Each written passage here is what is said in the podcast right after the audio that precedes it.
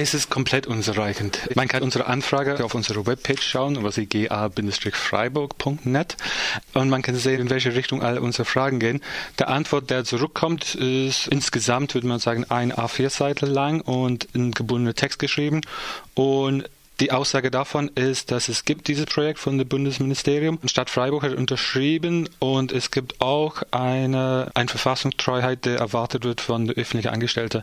Mehr sagt dieses Antwort nicht. Die sagen nicht, ob die einig sind mit dem Sinn von dieser Extremismusklausel. Die sagen nicht, ob die dahinter gestanden sind. Was sie sagen ist, wir haben dafür Geld bekommen und ob die politisch dahinter stehen oder nicht, haben die nichts gesagt. So ist im Prinzip hat die Stadt Freiburg dafür Geld bekommen, aber ob es einig ist mit den Zielen, die wollen sich dazu nicht äußern. Und zu allen anderen Punkten haben die auch nicht geäußert.